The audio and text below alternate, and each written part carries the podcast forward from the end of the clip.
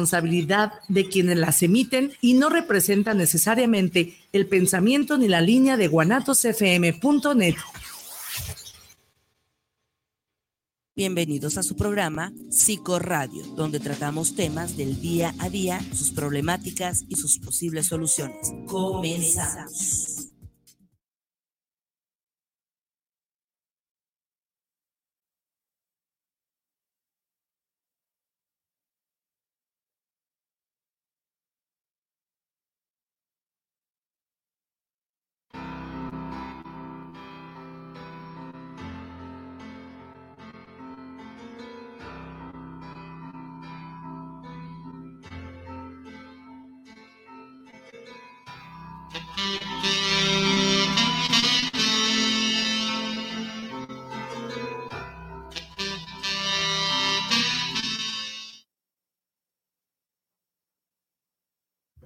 Bueno, muy buenas noches amigos, bienvenidos a su programa de Psiquiatría, Psicología y Salud, Psicoradio Guadalajara. Su amigo psicólogo Jorge Palacios los saluda, es un gusto estar en esta nueva emisión y como siempre, ahora estoy doblemente satisfecho, emocionado. Como ya les había comentado aquí, el doctor Iván Ademar Gutiérrez fue mi maestro, este, aunque se vea más joven que yo, es más joven que yo. Y también nuestro invitado de hoy, el maestro Rubén, los dos son mis maestros. Y es un placer de veras y un gran orgullo estar ahora con ustedes. Iván. Sí, gracias Jorge por esta presentación. Digo, realmente también es un gusto coincidir, ¿no? Como en este espacio en otro momento de la vida, pero bueno, gustosamente estamos aquí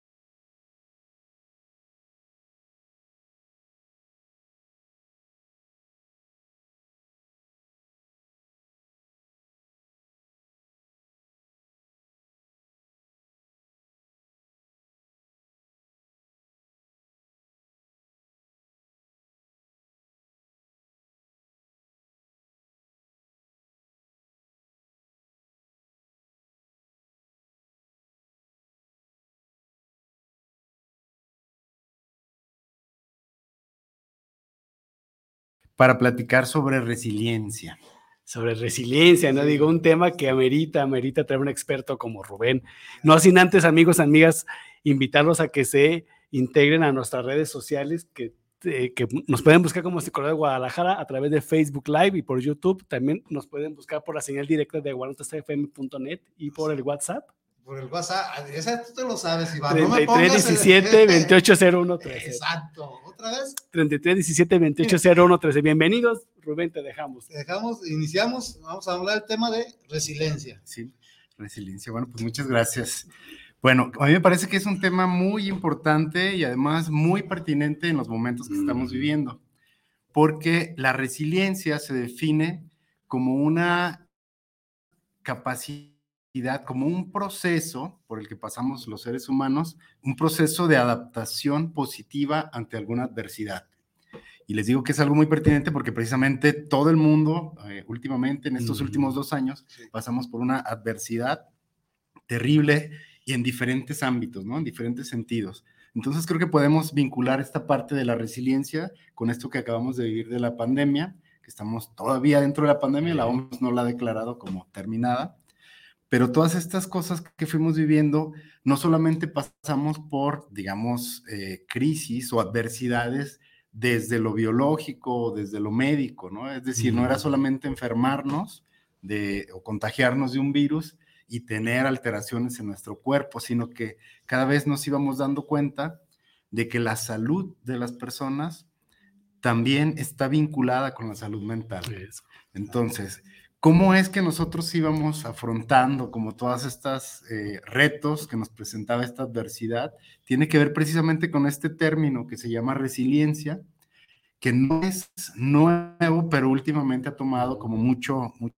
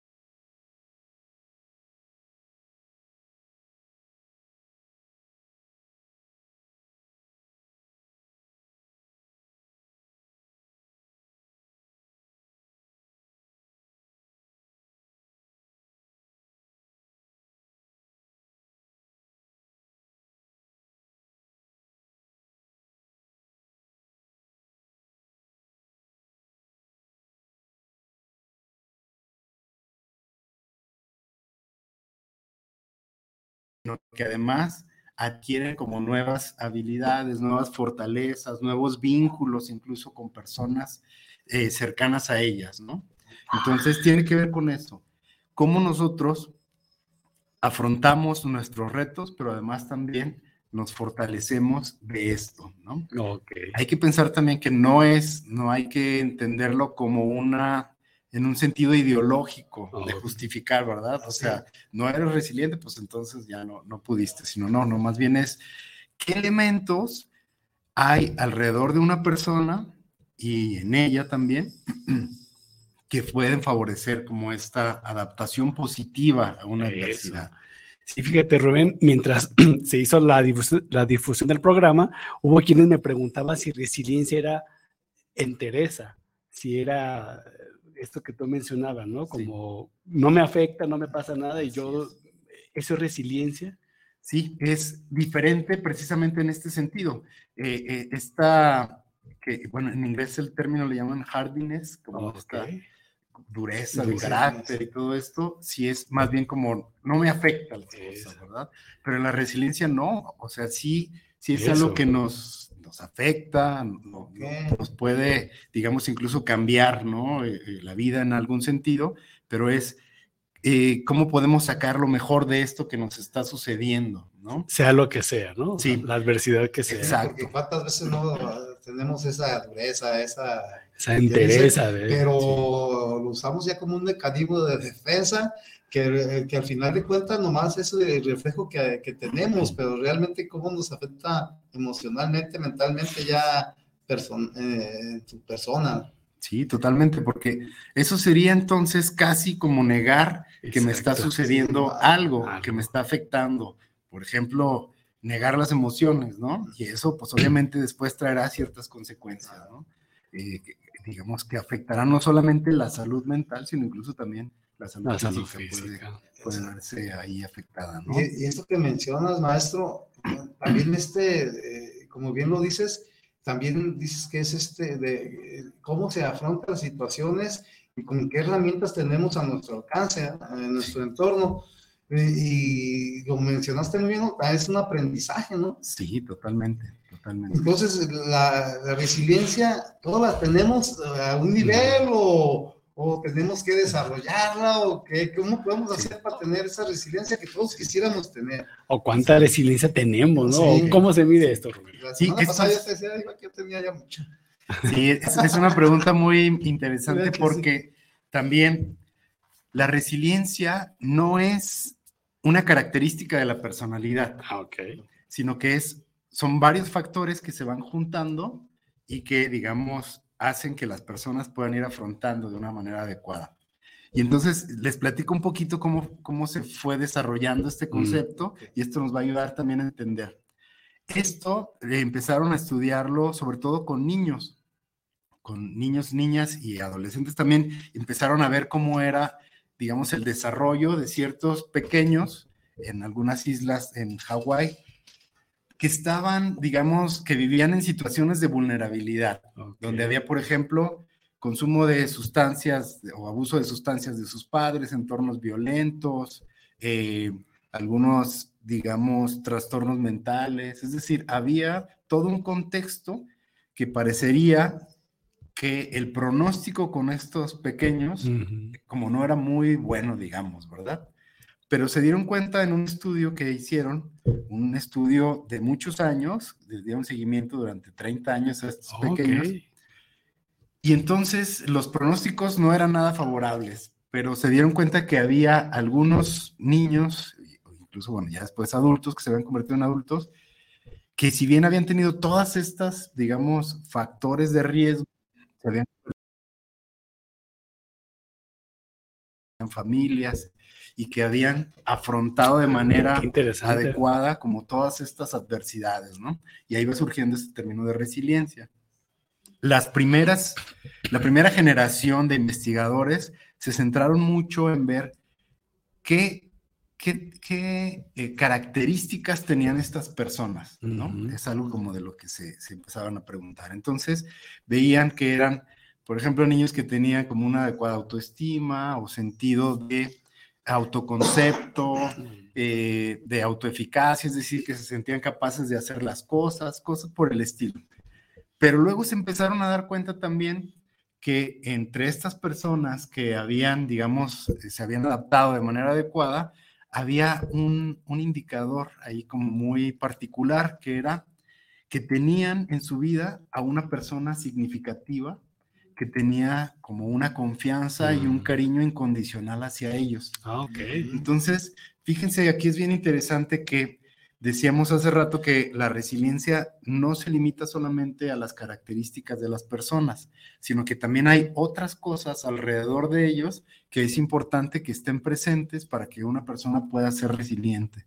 Entonces se empezaron a dar cuenta de estos elementos eso fue más o menos en los años 70 y les digo que se hizo un seguimiento.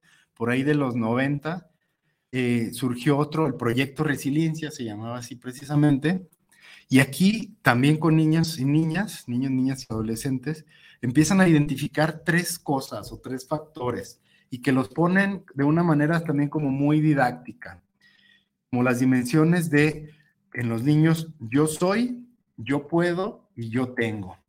Estas tres dimensiones entonces eh, se daban cuenta que quienes, los niños que tienen como estas características o estas circunstancias en su vida, podrían afrontar de mejor manera las adversidades, que decíamos las adversidades pueden ser, digamos, eh, enfermedades médicas o alguna circunstancia psicosocial como la pobreza, pero también incluso alguna catástrofe, este, no sé, alguna inundación, todo este tipo de cosas, ¿no? Entonces, yo soy es esta valía que pueden tener los niños de sí mismos, ¿no? Como autoestima, esto que decíamos, el autoconcepto.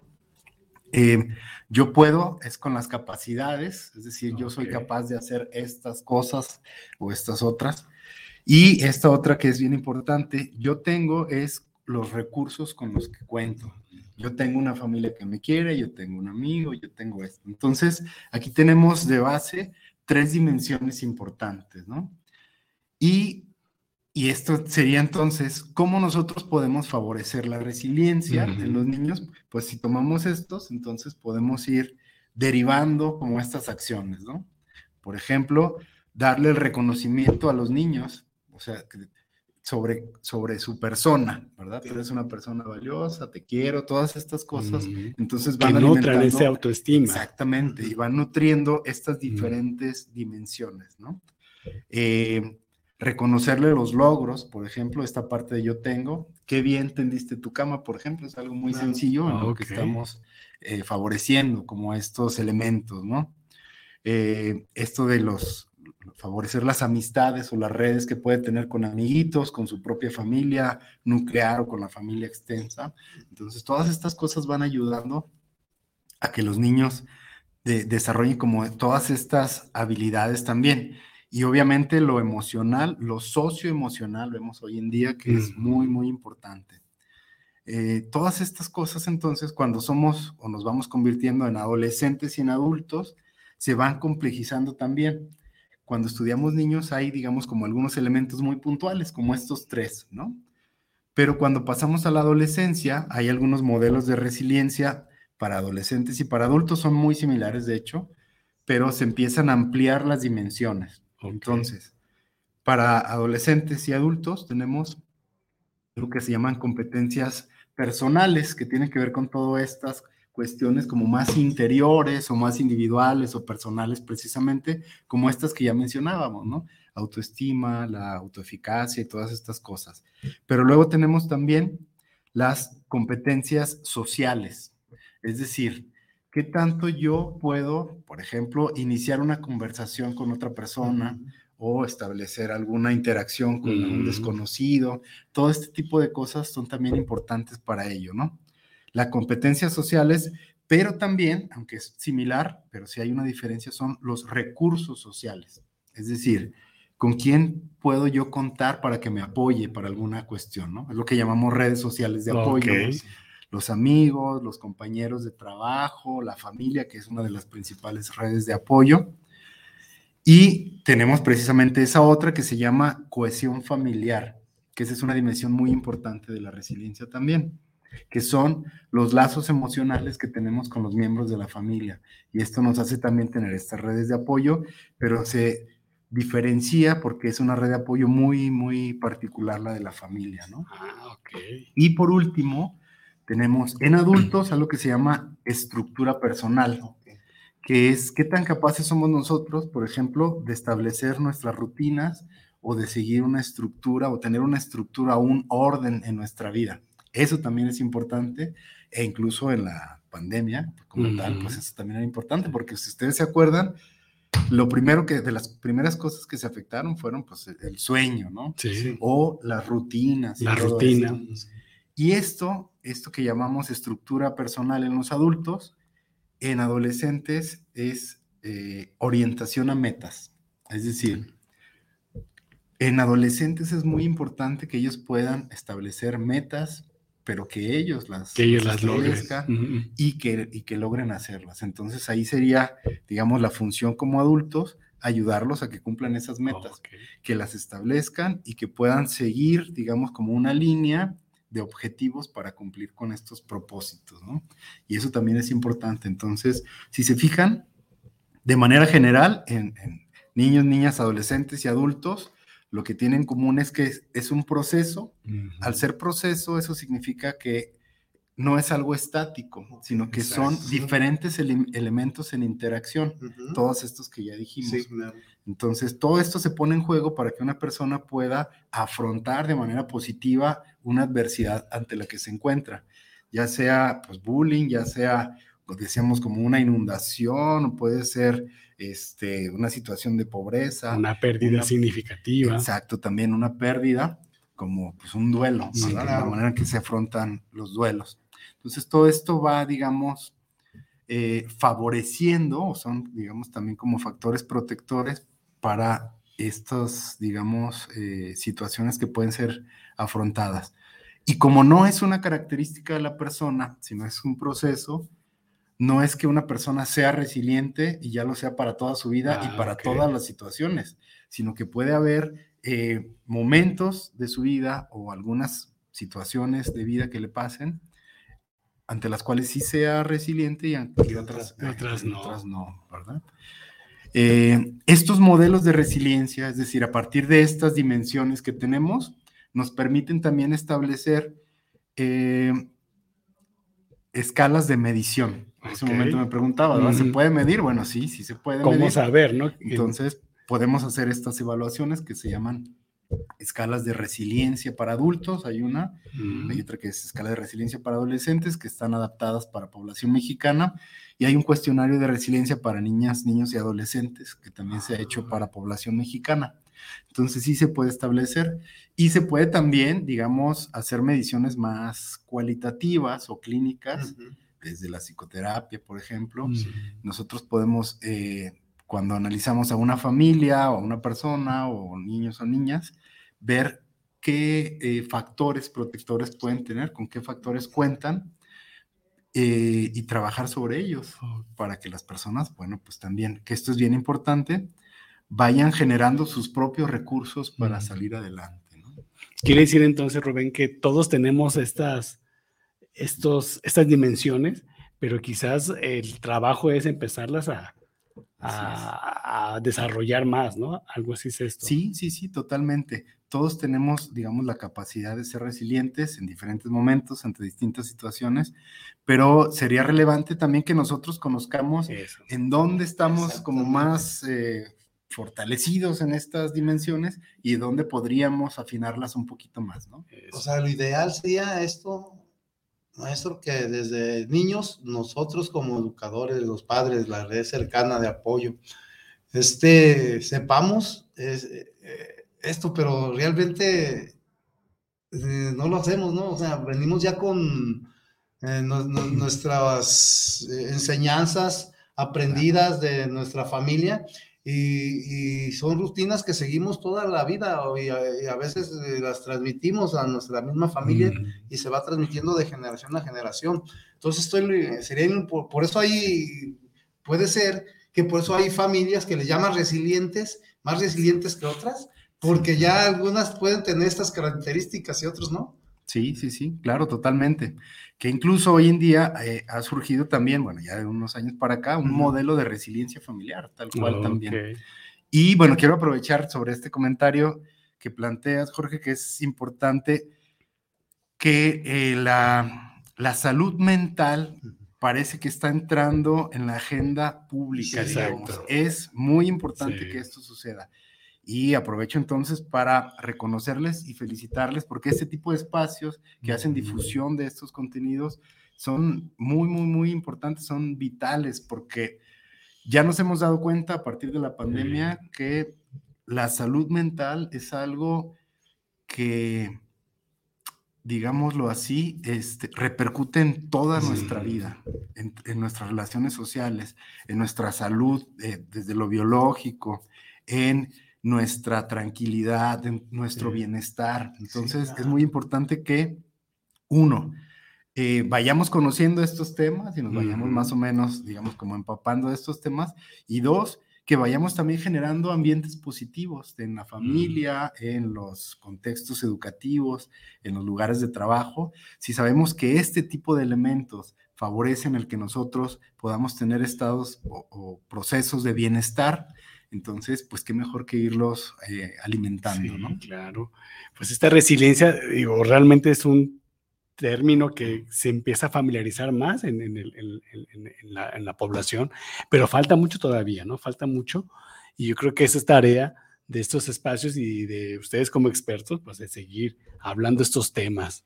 No, Sí. y mira, como bien lo explicó el maestro, o sea, eh, eh, tener estas herramientas a nuestro alcance, o, o si no las tenemos, o sea, empezar a desarrollarlas, porque como bien la comenta el maestro, o sea, podemos empezar a desarrollarlas y a veces somos tan, eh, ¿cómo se puede decir? Acelerados que queremos que las cosas nos funcionen, ¿verdad? Eh, así instantáneamente, pero son procesos, como bien es un proceso, entonces se debe de desarrollar ese proceso, ¿verdad? Sí, totalmente. Y también creo que la invitación es no solamente nosotros, digamos, a desarrollarlo como, como podamos ahí, ¿no? Sino también, pues, recurrir a profesionistas, a profesionales. Entonces, eh, una, digamos, también cambio que se está haciendo en las formas de atención es pasar precisamente nada más de la, de la atención o del tratamiento a lo que llamamos prevención y promoción y prevención en salud mental. Y eh, es también algo que necesitamos hacer como profesionales, también no solamente esperar a que lleguen a terapia, por ejemplo, sino también desde antes ir y hacer, por ejemplo, programas de intervención para favorecer todo este tipo de, de factores o dimensiones. Y entre más temprano iniciemos, mucho mejor, ¿verdad? Es decir, si se hacen intervenciones en, las primarias o en las secundarias, incluso en las prepas todavía son muy útiles, este, pues qué mejor.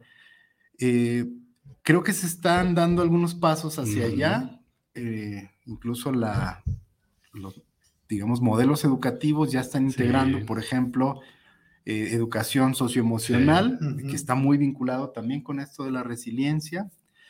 Y bueno, se están haciendo también incluso modificaciones este, en la ley para integrar cuestiones de salud mental este, eh, de manera general, es decir, federal, mejor dicho, pero también en el estado de Jalisco. Entonces creo que eso es muy positivo y este, insisto en esto, bueno, con estos, este tipo de espacios, pero también que se hagan programas que vayan a las comunidades para tratar de favorecer todos estos factores. Claro, pues amigos, amigas, estamos aquí transmitiendo el programa de resiliencia, una charla sobre resiliencia. ¿Qué te parece, Jorge Rubén, si pasamos al espacio de comerciales y ya regresamos, con este tema de resiliencia? Anímese a participar, a comentar, a, a compartir experiencias y aquí nosotros y el experto podemos darles alguna opinión. Regresamos.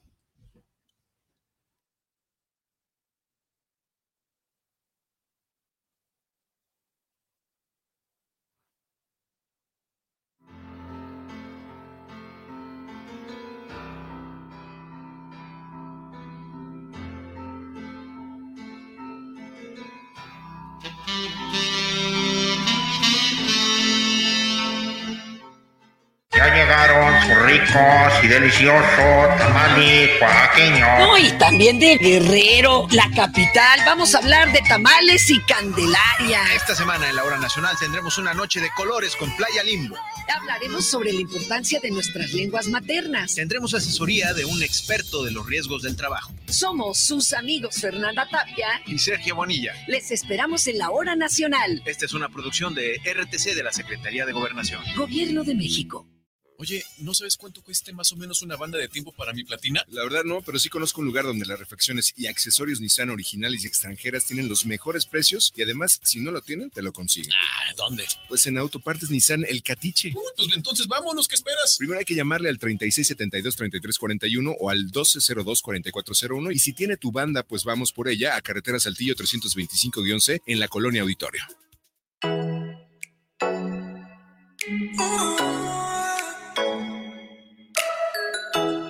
Les invitamos a escuchar su programa Entre Amigas y un Café, todos los sábados a las 8 de la mañana con sus amigas Amale y Lorena, donde trataremos diversos temas de psicología, tanatología y del acontecer diario. Recuerda, sábado a las 8 de la mañana por esta señal de guanatosfm.net y por nuestra fanpage Guanatos FM Network. Te invitamos a escuchar todos los martes a las 11 de la mañana Terapiarte con el coach y psicoterapeuta Omar Cabrera y la terapeuta holística Olga Corona por la señal de guanatosfm.net y a través de Facebook por Guanatos FM Network. Te invitamos todos los sábados en punto de las 8 de la noche en tu programa Movimiento de Dementes, donde tendremos a grandes invitados donde juntos aprenderemos en la señal de Guanatos FM.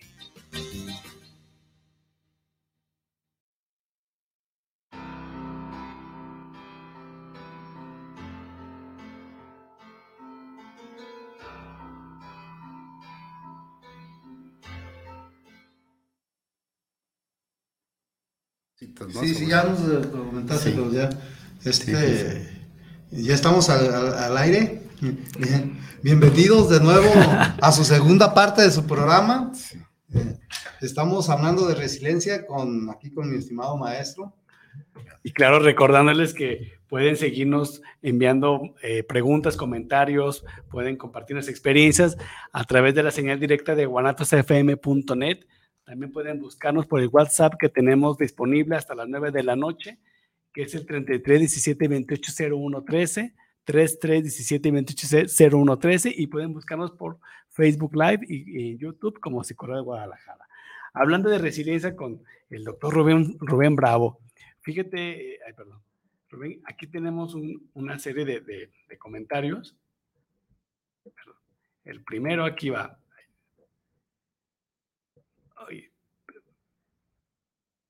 Ana María Robles manda muchos saludos al programa y comenta, la resiliencia debe estar presente en cada uno de nosotros. ¿Qué pasa si esta resiliencia no se logra tener? Ok. Hay momentos en nuestra vida donde pasamos por circunstancias muy adversas o, eh, o eventos de vida muy estresantes. Me parece que es muy, muy importante también que podamos reconocer cuando necesitamos ayuda. Y esto no es nada fácil, esto es algo bastante complejo. Y esto puede ser entonces en distintos niveles. El poder pedir ayuda o saber a quién pedir ayuda es también una habilidad social muy importante, es un recurso que podemos tener.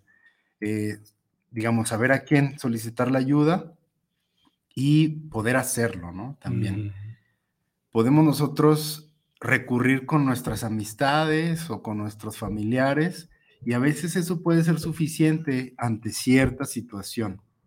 Pero cuando ya no es, es parte de enfrentamiento, enfrentar. Sí, es una, es una forma también de, de ayudarnos. Este no, no, no, para nada.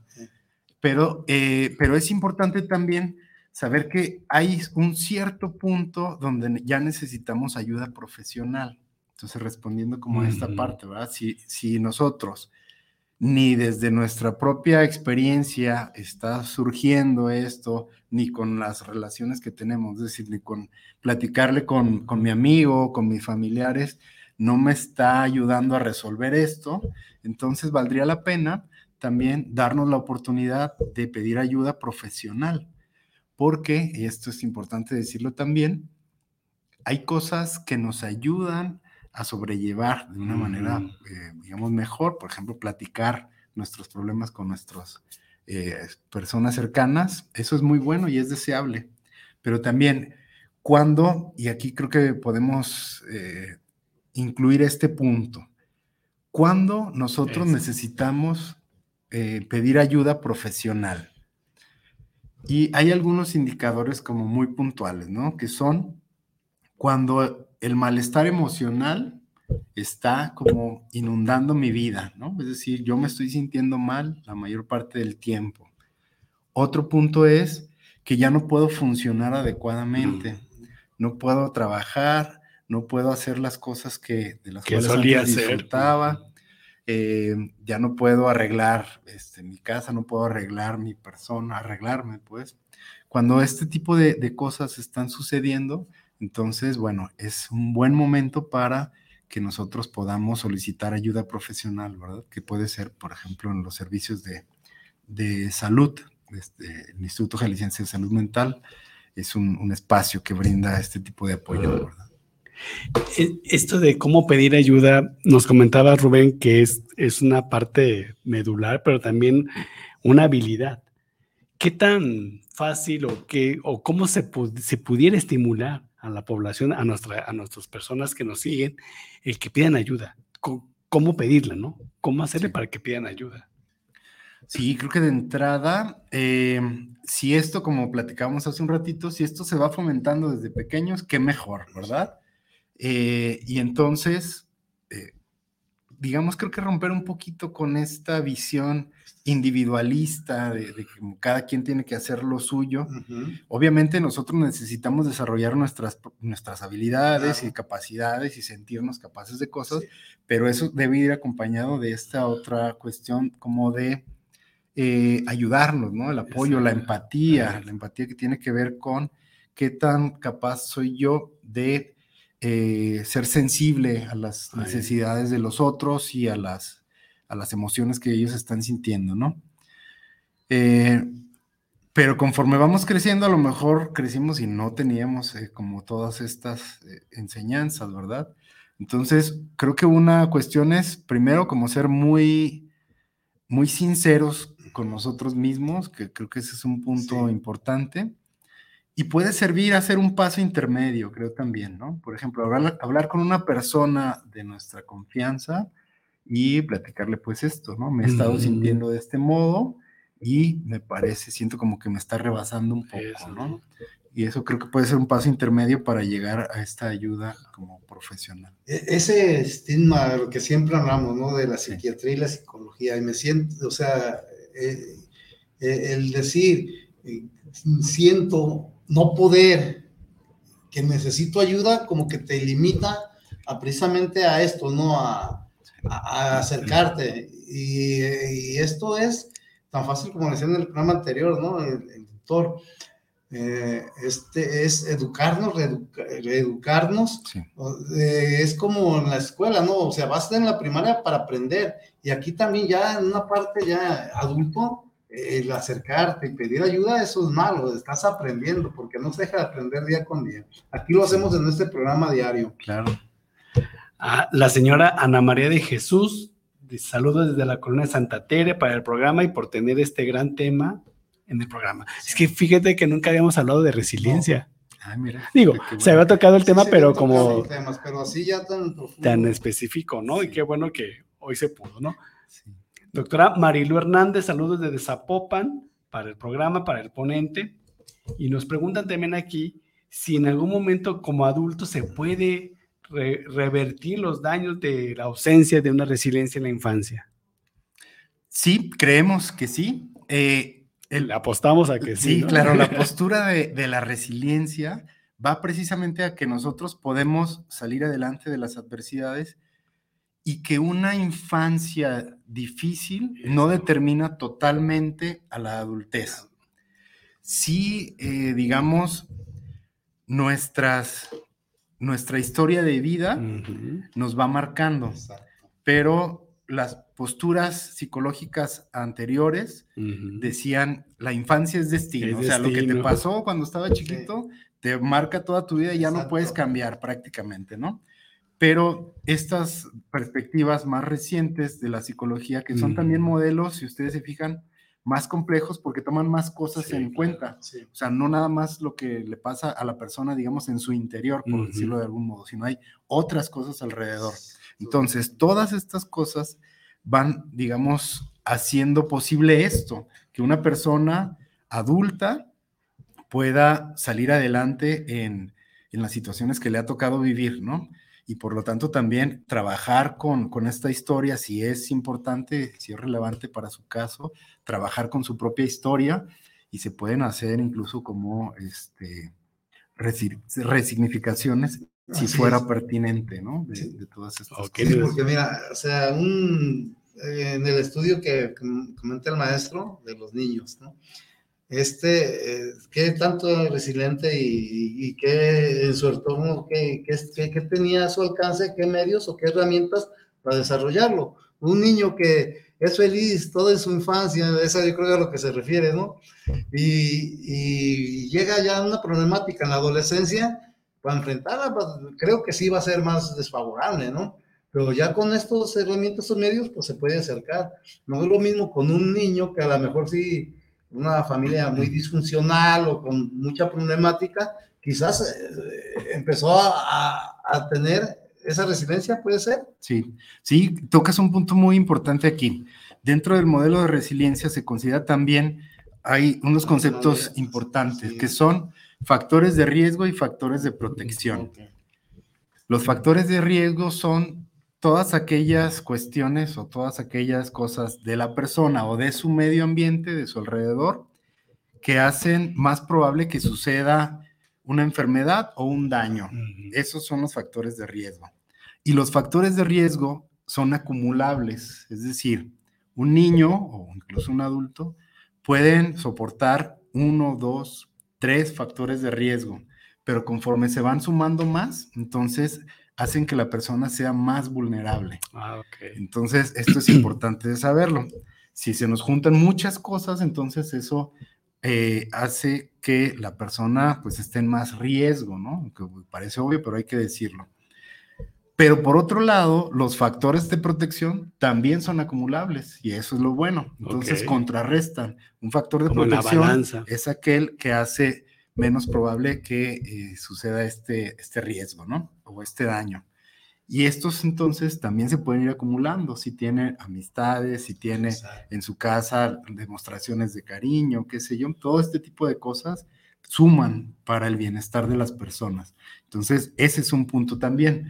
¿Qué podemos hacer? Bueno, pues por ejemplo, establecer este, relaciones significativas con otros, eso es importante. que a veces hay cosas tan sencillas como hablarle a alguien que hace mucho que no le hablabas y saludarlo.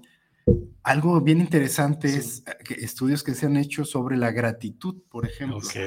O sea, agradece, por ejemplo, hablarle a una persona que hace mucho que no veías y darle las gracias de un detalle que tuvo contigo en algún momento.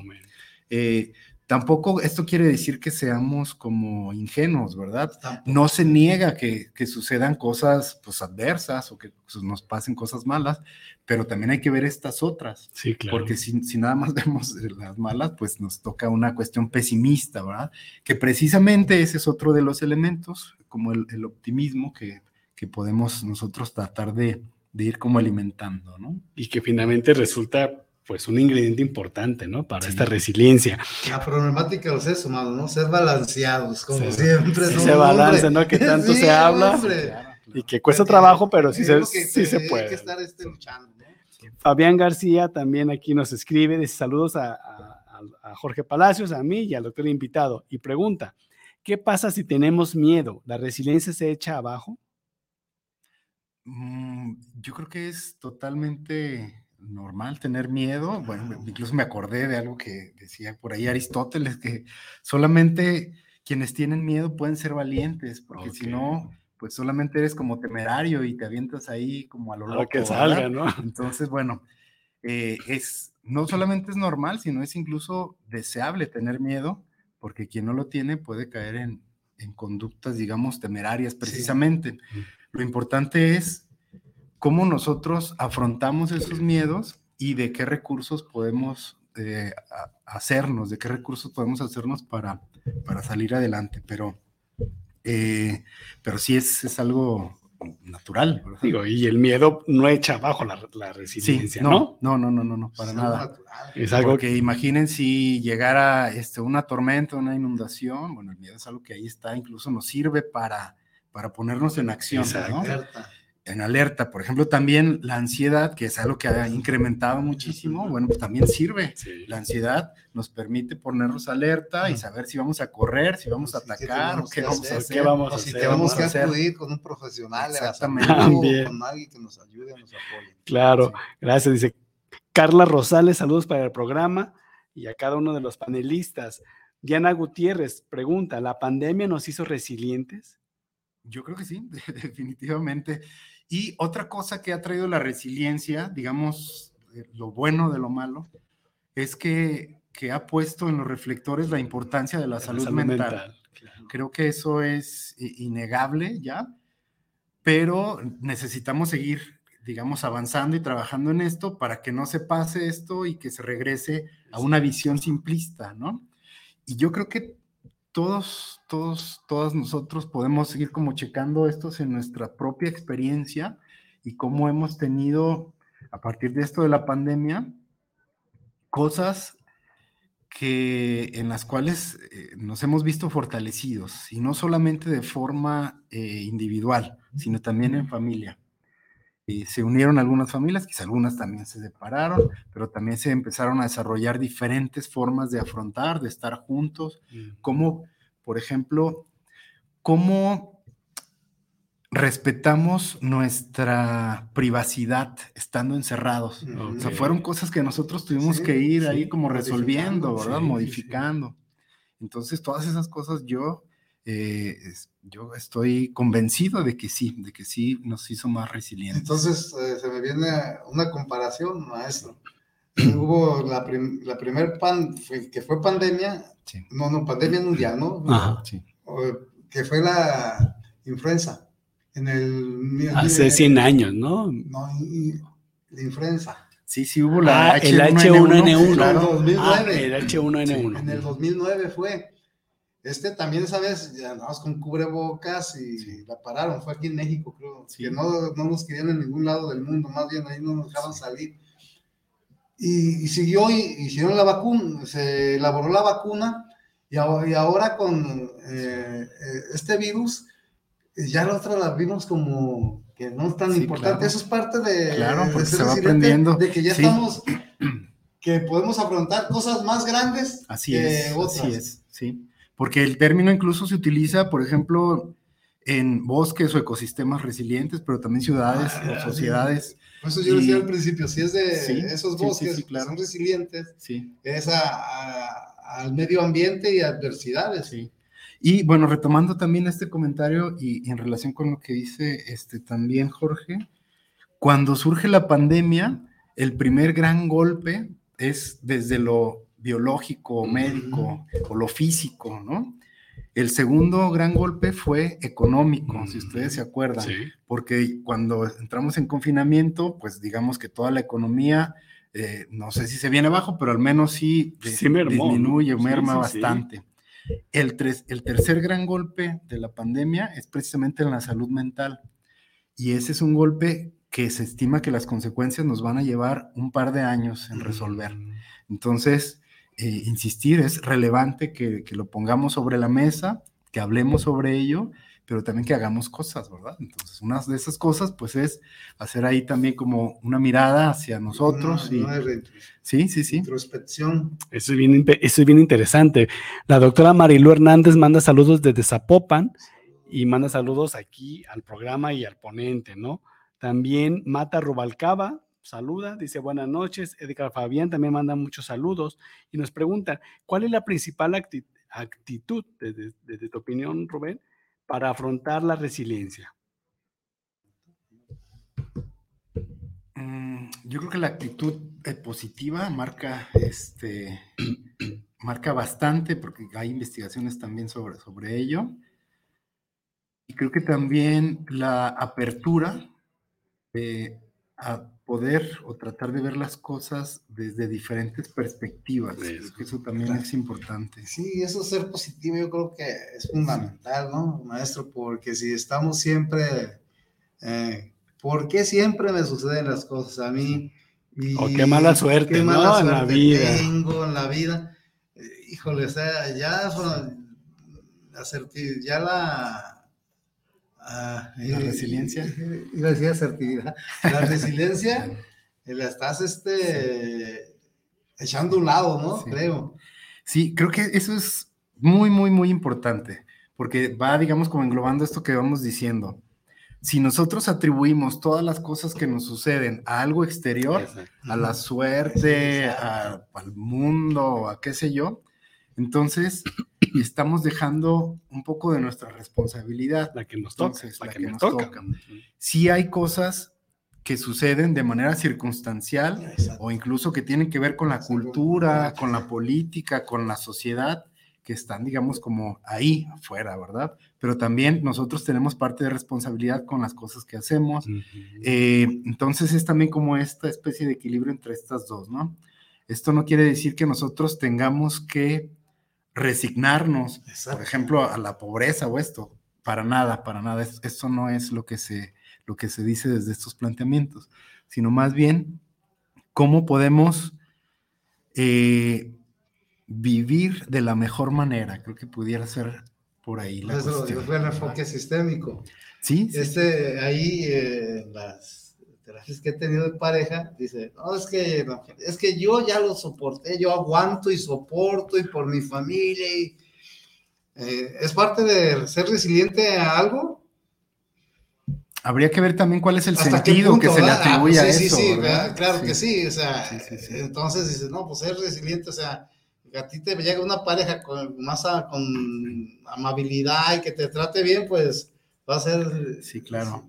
Sí, sí, ser resiliente no es estar aguantando. No es estar aguantando. no, no, no. hay que buscar precisamente, ¿no? O sea, ¿qué es lo que lo está generando para poder eh, solucionarlo? Sí, sí, fíjate, esta frase que comentaste hace un minuto, Rubén, me, parece trascendente, ¿no? Eh, buscar vivir mejor. y yo creo que eso es parte, parte del día a día que nos compete y, que tenemos que buscar la manera de transmitirlo, ¿no?